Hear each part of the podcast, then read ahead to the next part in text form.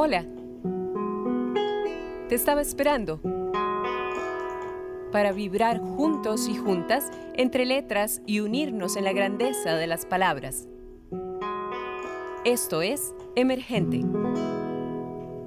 Hola amigos y amigas, feliz de llegar hasta ustedes en un programa más de Emergente y gracias a Radio U por hacerlo posible. Este espacio les cuento que viene cargado de mucha poesía, porque lo he destinado en hacer un homenaje al cuarto encuentro internacional de escritores y escritoras La Luna con Gatillo, edición virtual en el cual tuve el honor de participar. Se llevó a cabo del 29 de marzo al 4 de abril de este año, por supuesto, con sede en Monte Hermoso, Buenos Aires, Argentina. Pero lo mejor es que todos los detalles se los cuente él, Leonardo Gastón, organizador de este maravilloso encuentro. Bienvenido, Leonardo, por favor, este micrófono es tuyo. Contanos, ¿cómo surge este encuentro? ¿Cuánta evolución o crecimiento ha tenido desde entonces hasta hoy? Cuánta convocatoria tuvo, hubo otras actividades artísticas además de la poesía. Imagino que fue la primera edición virtual. ¿Qué tal la experiencia? Y quizá adelantándome un poco, ¿qué ideas vienen para un quinto encuentro? Antes que nada, mi nombre es Leonardo Germán y agradezco a Wendy la invitación al programa de radio. El encuentro La Luna con Gatillo se hizo en su primera edición en el 2018, convocando a justamente 80 escritores. Ya en el 2019, en su segunda edición, se extendió a un formato internacional y convocó a 120 escritores.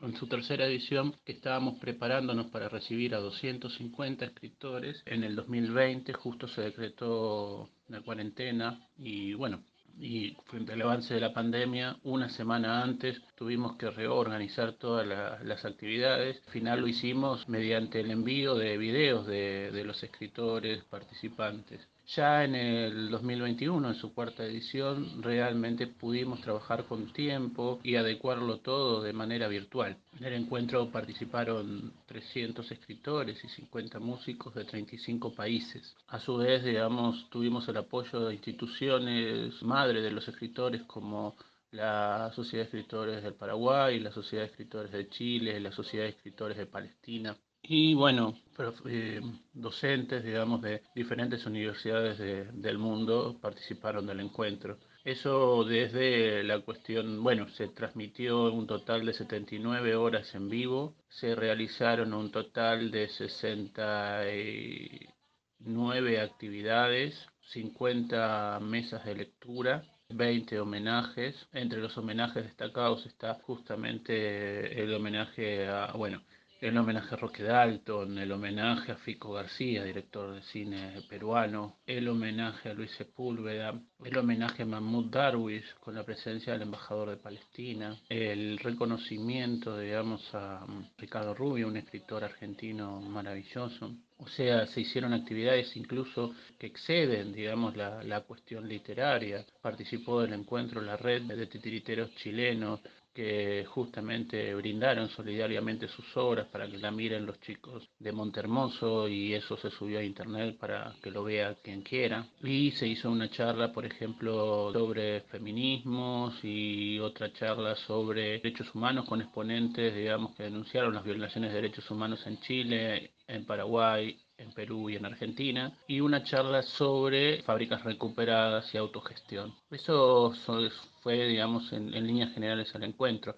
Lo que esperamos para el próximo encuentro es superar la base de esto, ¿no? O sea, nosotros tomamos cada encuentro anterior o cada actividad anterior como una base sobre la cual edificar algo incluso mejor. Así que este encuentro fue muy bueno, realmente fue para nosotros maravilloso y para la gente que participó nos han comentado desde diferentes lugares que se han sentido contentas, emocionadas, que han disfrutado el encuentro. Así que la idea es que para el próximo encuentro sea todavía mejor, quizás tomando una doble modalidad virtual y presencial. Pero bueno, invitamos a todos aquellos que estén escuchando al quinto encuentro internacional de escritores La Luna con Gatillo que se va a realizar en Semana Santa del 2022 y agradecemos la invitación para este programa Wendy. Para nosotros fue un honor contar con tu presencia. Excelente Leonardo, muchas gracias por tus palabras y me complace enormemente contarles que quienes llevarán la batuta en este episodio son las y los escritores de la mesa 6. Hicimos esta pregunta general.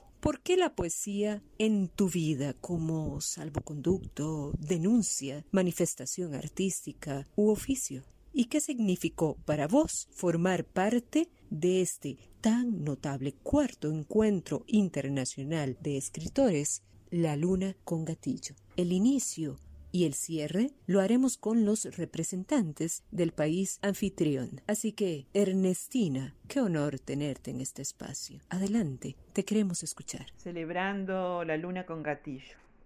Poema 47. Desde lo alto observo a máquinas y hombres que avanzan y retroceden y vuelven a empezar. La base del edificio se asienta en esta monotonía pequeñas hormigas repitiendo gestos.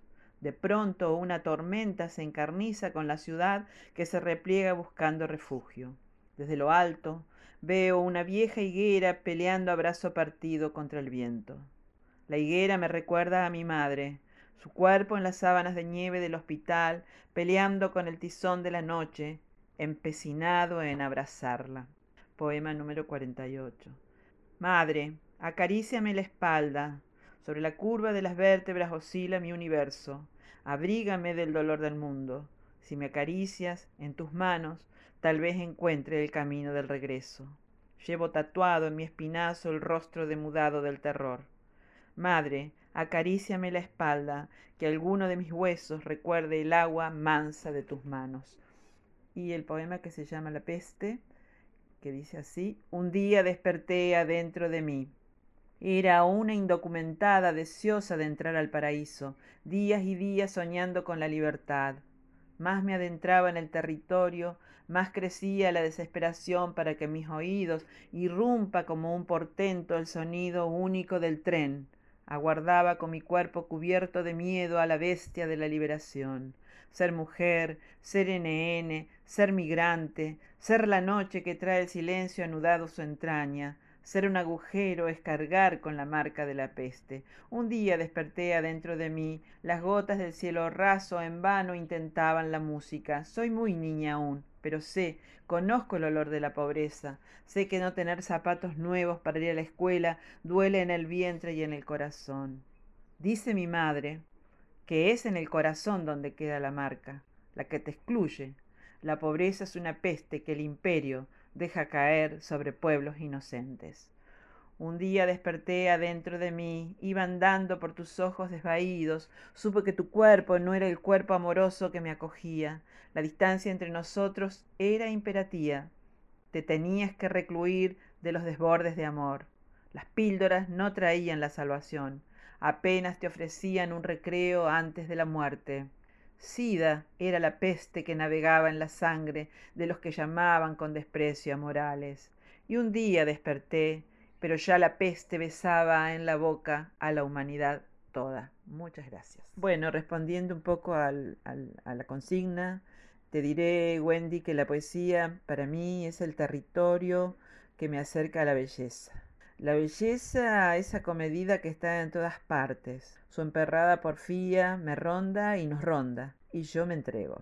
Está en los basurales, aparece en la lucha de las mujeres, en las luchas por la liberación de los pueblos. Ayer nomás Colombia fue pura poesía. Arrojó la belleza de su pueblo, la lucha de su pueblo al mundo, mostrando la belleza de su dignidad. A veces la poesía es un volcán violento que estalla en mi boca cuando mi higuera y sus higos acechan a las loras. Es mi madre, es mi padre. Es la luz que repara aquello sin nombre o sin nombrar que nos habita. La poesía es liberación, es una herramienta poderosa que nos acerca al corazón de la humanidad. En relación a qué significó para mí participar del cuarto encuentro, te diré que en tiempos de tanta incertidumbre, de tanto desamor, el esfuerzo titánico de Adam Embreño y de Leonardo Gastón Herman por concretar dicho encuentro merece nuestra más profunda admiración. Agradezco haber sido parte, dado que en general me permitió conocer y admirar la obra de poetas de distintos países, y en lo particular a los integrantes de la Mesa 6 con quien estamos hoy compartiendo y reencontrándonos. Gracias a ti, Wendy. Un abrazo a todos. Y ahora con todo cariño les traigo a mi vecina del norte de nuestra hermana Nicaragua. Bienvenida, Yoconda Delgadillo. Adelante. Muy buenas tardes, muy buenas noches muy buenos días para todos los radios escuchas. Es un placer poder estar con ustedes en esta hora. Muchas gracias Wendy por invitarme a tu programa. Es un placer y un honor poder estar presente en este homenaje que se le está brindando, ¿verdad?, a, a la Luna con Gatillo, este encuentro internacional que fue, de, fue una gran experiencia que tuvimos, ¿verdad?, todos los poetas que participamos en ella. En relación a la pregunta que, se nos hacía, realmente considero que la, poesía es ese lenguaje y ese estilo literario que a veces es olvidado por la sociedad misma, que sigue vivo, ¿verdad?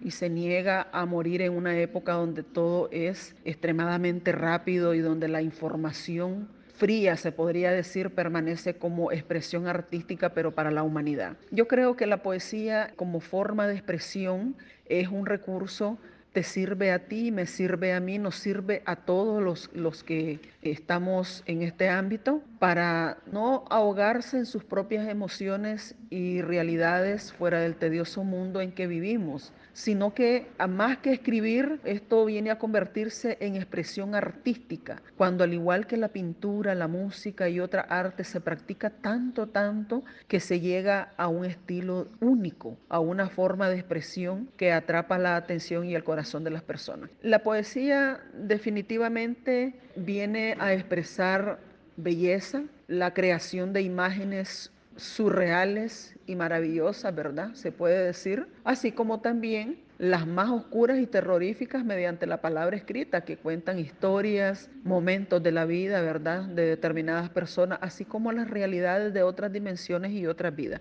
Para mí es un lenguaje que viene a adoptar tantas, tantas formas que aún hoy sigue evolucionando de manera constante y es una de las expresiones artísticas o estilos literarios que más olvidado se encuentra actualmente, pero que también ha servido a muchas personas en etapas difíciles de su vida y que también ha servido para expresar esas emociones que difícilmente podríamos expresar de otra manera, ¿verdad? En relación a la participación que nosotros tuvimos en cuanto a la mesa 6. Para mí fue una gran experiencia, aunque no estuve de manera directa por mi situación de salud en la que me he encontrado, pero el solo hecho de participar, de poder interactuar con pensamientos, con expresiones literarias y las distintas capacidades y facultades que cada uno de los poetas tiene para expresar a través del verso, de la prosa, a través de la rima, toda esa sabrosura, ¿verdad? Literaria está impregnada en cada uno de los escritores. Para mí ha sido la mayor de las experiencias, al igual que otros festivales en los que he estado, y yo agradezco mucho realmente el que me hayan invitado a participar. El sepelio de la muerte. Murió la muerte. Dicen que su rostro se tornó más pálido aún.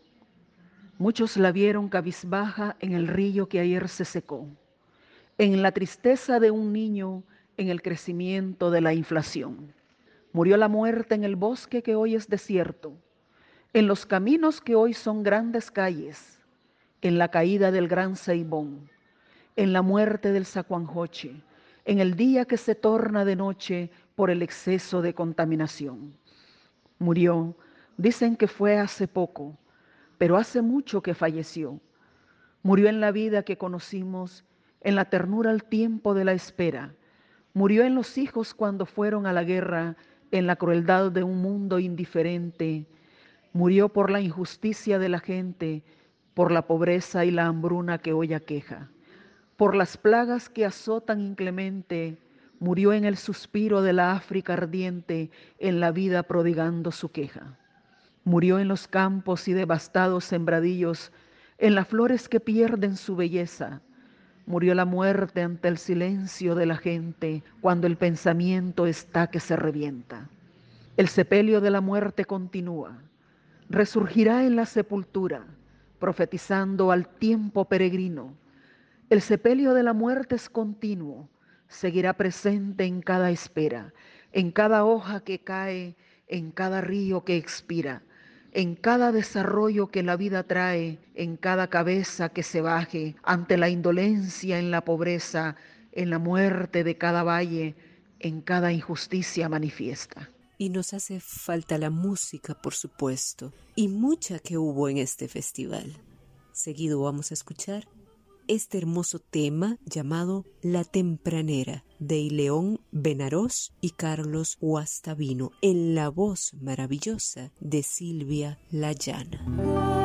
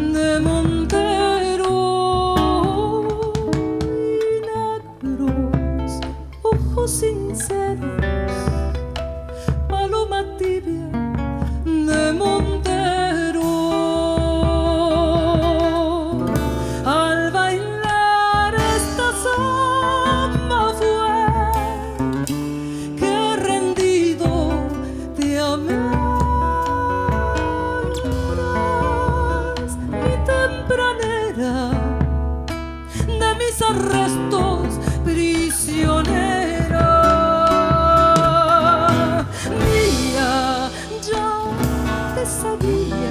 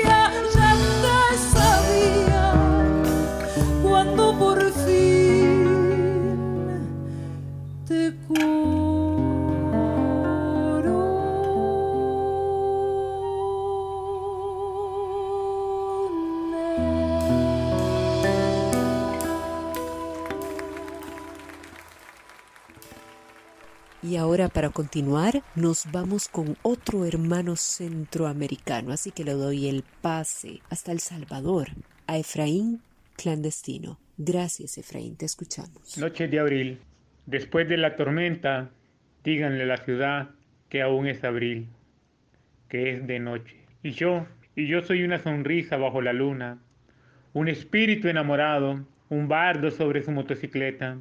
Quisiera decirte que he dejado de fumar, que por melancolía me tomaría una cerveza, como se toma por la cintura una mujer, o como se traza con acuarelas entre mis manos el recuerdo de tu sonrisa. Es abril y bajo las farolas bailan las musas de la luz. Dormiré terriblemente solo.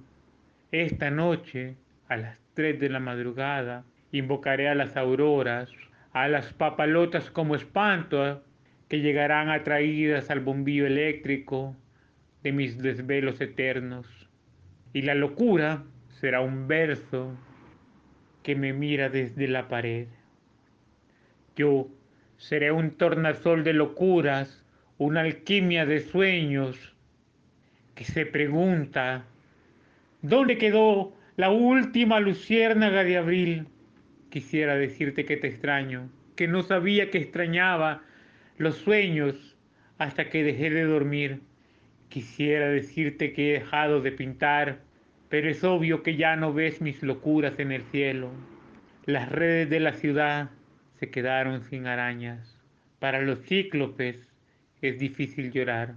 Los automóviles bostezan smog. Algún día lo sabrás sin payasos en los semáforos, ya no vale esta ciudad. Y bueno, mi nombre es Efraín Clandestino, soy periodista de la Universidad de El Salvador, pero me dediqué a hacer malabares en las calles como una opción de vida y de rebeldía. Para mí la poesía es la locura necesaria para soportar la vida. No entiendo la vida sin, en la poesía. Elegí la poesía como sustento, como camino, como vehículo, porque comprendo que hay poesía en todo lo que nos rodea y puedo entender que mucho de las artes que realizo o de la forma en la que vivo está hecha completamente de poesía. Como decía Roque Dalton, no está hecha solo de palabras, no de vida, de pan, de revolución y de lucha. Para mí la poesía va más allá de los poemas o de las palabras o del pensamiento. La poesía es la acción que nos mantiene andando. La poesía es la utopía. Gracias. Gracias, clandestino. Saludos hasta tu patria y salud por los y las escritores de la mesa 6. Ni modo, lamentablemente siempre llegamos a la parte que no nos gusta de este espacio. Tenemos que despedirnos. Y lo vamos a hacer con el coordinador de esta gran mesa que hasta el día de hoy, aún finalizado este encuentro, ha estrechado unos lazos muy fuertes y no, no deja de pedir rondas. Demetrio, Gracias. ¿Cómo te sentiste manejando esta mesa de lectura? Contanos. ¿Qué nos cantaste en esta mesa? Ventajas, desventajas de la modalidad virtual. ¿Por qué escoger respirar poesía y contagiarlo? Además, por supuesto, te vamos a pedir que cerres con uno de tus textos. Nuevamente, las gracias infinitas. Bueno, muchas gracias por la invitación, Wendy, primero que nada. La coordinación fue muy, muy amena porque fue muy fácil, digamos, desde el punto de vista de los participantes. Todos y todas de alguna u otra manera estaban muy contagiados por el ambiente que se vivía en el encuentro internacional de escritores La Luna con Gatillo y esta edición virtual. Todos y todas veníamos siguiendo de alguna u otra manera lo que iba aconteciendo en las demás mesas y se había empezado a generar un, un clima muy lindo, muy agradable, de mucho respeto. Una gran diversidad también atravesó esta mesa, participantes de Argentina, de El Salvador, de Costa Rica, bueno, de Bolivia, representante de Bolivia, pero que en realidad vive hace unos años en Estados Unidos. Así que la diversidad de paisajes, lugares, tiempos vividos, costumbres, etcétera, ha sido muy enriquecedor para todos. Creo que eso también hace fácil eh, la tarea de quienes de alguna u otra manera intentamos moderar, coordinar. Quizás por momento, por lo menos para mí, se me hizo difícil la, la cuestión técnica, digamos, ¿no? Porque yo vivo en un lugar donde no hay una gran capacidad de internet y por lo tanto por, lo, por momentos se me colgaba y bueno, se hizo un poco dificultoso. Pero bueno, fui viendo también que las demás personas participantes, eh, la mesa siguió funcionando a pesar de, de, de esos inconvenientes técnicos. Canté dos canciones que tienen que ver con el rock nacional. Una es eh, Esa estrella era mi lujo de Los Redonditos de Ricota y la otra un tema también muy muy característico de los años del 2000 para acá, de, de El Soldado, que es un intérprete también nacional. El ángel de los perdedores. ¿Y por qué elegí la poesía? Quizás la, la pregunta es al revés. Quizás la poesía me eligió a mí yo casi que no, no, hice nada para que eso ocurriera. Fue entrando, se me fue colando en la vida por distintos lados y creo que muchas veces la emergencia para poder decir algunas cosas, la, la poesía es eh, puente mágico que, que, lleva a poder decir todo lo que uno necesita decir y, y más, ¿no? en búsqueda siempre de la belleza y el compartir la palabra. Este poema no tiene título, pero podría tranquilamente denominarse para los trabajadores y trabajadoras. Me siento representado por esa gente exquisita que ejecuta la viola o un ladrillo, una madera, que moldea una pared o unas letras gastadas en el café. Me siento hermano de todos ellos, de quienes saben del sudor y sus recompensas. Nada se puede hacer sin amor, menos trabajar. Esa gente que mezcla todo con sonrisas y mete en una olla lo que puede para comer que caminan alpargatas rotas sin saber y otras sabiendo las elige. Me siento tentado a decir que todos ellos son mis hermanos, pero sería demasiado optimista, y el optimismo por el solo hecho me parece espantoso. Me siento hermano de los que no tenemos tierra, de los hijos de los desterrados. En nuestras tierras los infames crearon fosas para nuestros hermanos. Aún así dibujamos en el cielo un sueño inalcanzable. Somos los hijos de los desterrados, somos los que no tenemos colectivo cerca, somos la masa que se desvela por una ambulancia los días de lluvia, somos la negra sangre de los pueblos marginados, somos los que trabajamos de cualquier cosa sin importar el deseo, sobrevivimos con ramas, palos, postes, basura, bolsas, hacemos una caldera, una estufa, un volcán, cualquier cosa. Hacemos una hoguera para quemar la tristeza de los párpados y el frío del estómago. Somos los hijos de los desterrados, los hijos de las márgenes sepultados bajo el cimiento inmobiliario. Somos las frases engreídas de los que nos odian escondidas, por nuestra piel, por nuestro pelo, por nuestra lengua, por nuestra ropa. Sospecho que nos odian sin importar todo eso. Sospecho que inventarían cualquier excusa para odiarnos. Somos los hijos de los odiados y desterrados, de los desaparecidos, somos los que nacimos para no saber leer, para no saber escribir. Qué lástima, algunos lo logramos. Somos la pesada sombra de los que derrochan luz. Somos los que compartimos hasta lo que no tenemos. Cosemos las ropas rotas y la volvemos a usar con la grandeza de un triunfo sobre el tiempo o el infortunio de un accidente cotidiano. Somos los que exprimimos hasta el último suspiro, el desodorante, el dentífrico, la mayonesa o el vino. Me siento representado por todos ellos, esos cocineros notables, científicos de la cocina, arquitectos de sueños, doctores en aromas, constructores y escultores de luces y sombras. Vivan los trabajadores y trabajadoras, viva el pueblo trabajador. Yo sé que ya me había despedido, pero vale una segunda despedida. Esto es de una de las organizadoras del cuarto encuentro Internacional de Escritores y Escritoras La Luna con Gatillo Argentina 2021 y dice así. No tengo nombre propio, mi nombre Latinoamérica. Lo tomé cuando el rojo de la sangre de los míos habló conmigo. Lo supe cuando no regresaron los que bajaron por las laderas de Arcatao y cuando sacaron de sus casas y mataron a los de Cutumá y Camones. Mi nombre es el de todos los que desaparecieron cuando cruzaban Barranca Honda desde Opico a Talcualuya. Soy las y los niños del mozote, y soy los que están cayendo desde el norte hasta el sur. Soy Colombia, Paraguay, Bolivia, Chile y Perú. Soy sus nombres, señores, porque vengo de toda América, porque nací en la Guacamaya, en la Cayetana, en las tres calles, en Chinamequita, de allá donde se quedaron mis hermanos con su pecho abierto y desde donde yo seguí con sus nombres que arranqué del vientre del olvido cuando gritaban la consigna que se quedó como eco entre sus bocas y el viento. Yo me llamo también como el compañero al que no le vi el rostro, solo su sangre desbordándose como río en el verde de aquellas montañas, y sigo, y voy juntando todos los gritos con sangre, y me nombro en ellos, y persigo la justicia hasta alcanzarla y arrancarle la mirada. Ada Membreño, El Salvador. Emergente, un programa en coproducción con Radio U, Universidad de Costa Rica.